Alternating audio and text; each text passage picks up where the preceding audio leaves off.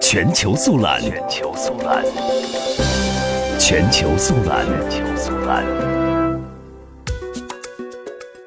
十二号，全球范围内有近百个国家遭遇大规模网络攻击，被攻击者被要求支付比特币解锁。据悉，该恶意软件的传播最早是从英国开始的。由于事发时间是在亚洲地区的夜晚，加上周末，许多公司没有人员上班，因此至今已知的受害者大部分都在欧美地区。网络安全专家认为，亚洲的灾情可能会在周一涌现。日本政府首席信息安全顾问威廉表示：“我相信很多亚洲的公司还没有发现问题，情况很可能会在周一爆发。”目前，亚洲地区的中国和韩国有些学校的网络已遭受攻击。